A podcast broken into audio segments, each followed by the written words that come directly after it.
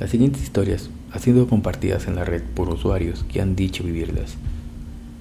Presten atención. Karina Burgo. Ella cuenta, esto me pasó recientemente, pero me pasa rara vez. Hay veces que escucho voces de personas llamándome o diciéndome algo. Lo normal, creo. Una vez, yo estaba en la sala de mi casa y en eso escucho que una de mis hermanas me llama por mi primer nombre. Pero ella estaba arriba y nunca me había llamado.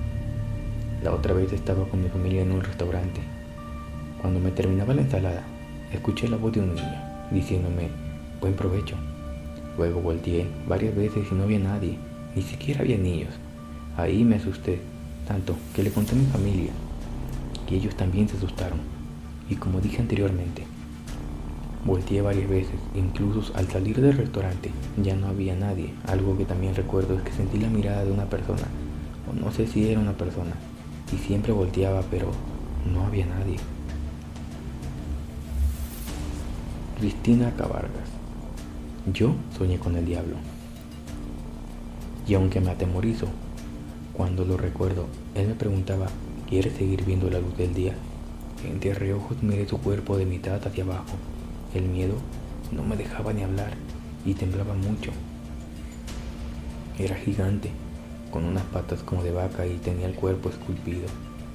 Esto me pasó hace dos años y aún recuerdo esas palabras como si fuera ayer y me da de todo. Mi papá murió y yo quería saber de él. El sueño se refería a mi padre. En el sueño le dije que lo quería ver y él me preguntó, ¿quieres seguir viendo la luz del día? No soy de soñar, pero ese día me pasó esto. Me parece raro, jamás me había pasado algo igual. Aún me da miedo recorrer esa voz grave hablándome y diciéndome esas palabras.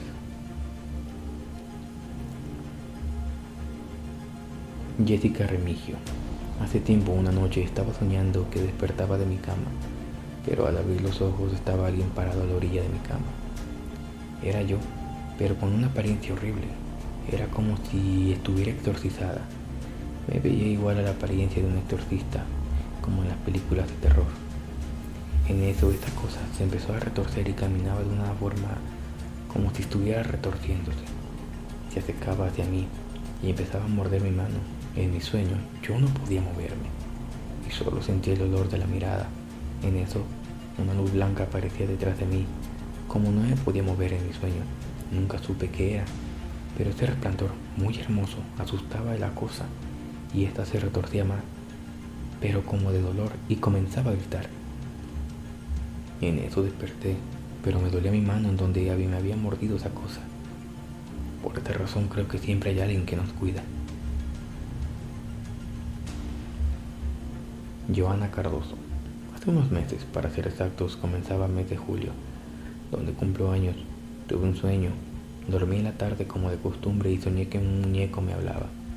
Desperté, aún en el sueño, y le agarré la mano a mi amiga y le pregunté. Me veo asustada, a lo que ella respondió. No te preocupes, solo un sueño. Supuse que soñé lo mismo que yo. Estábamos sentadas en un tercer piso en una mesa cuadrada. Se sentó mi ex al lado mío y su primo al lado de mi amiga, formando la silla.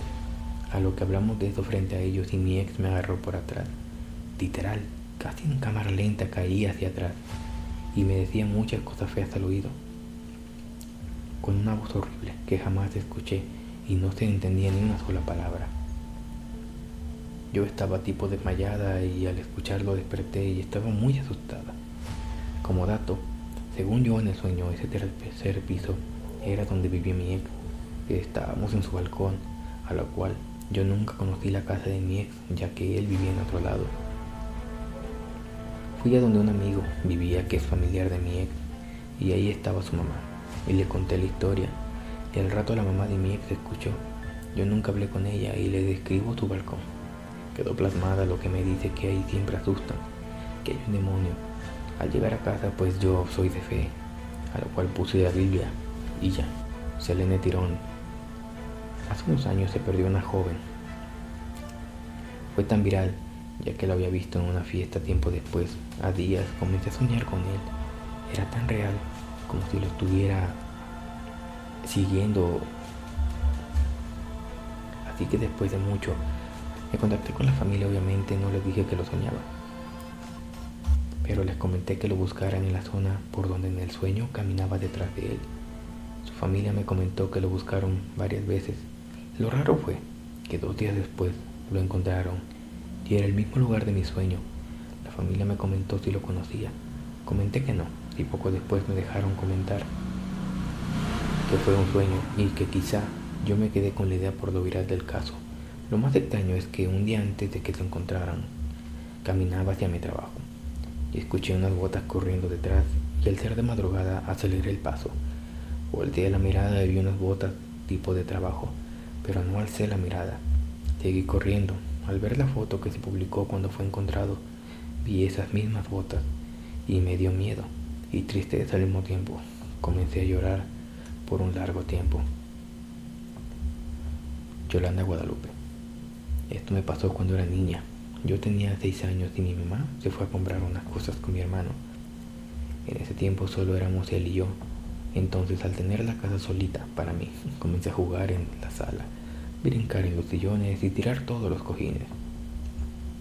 Entonces sentí que alguien me miraba. Al voltear hacia donde lo estaban los cuartos vi a una monja.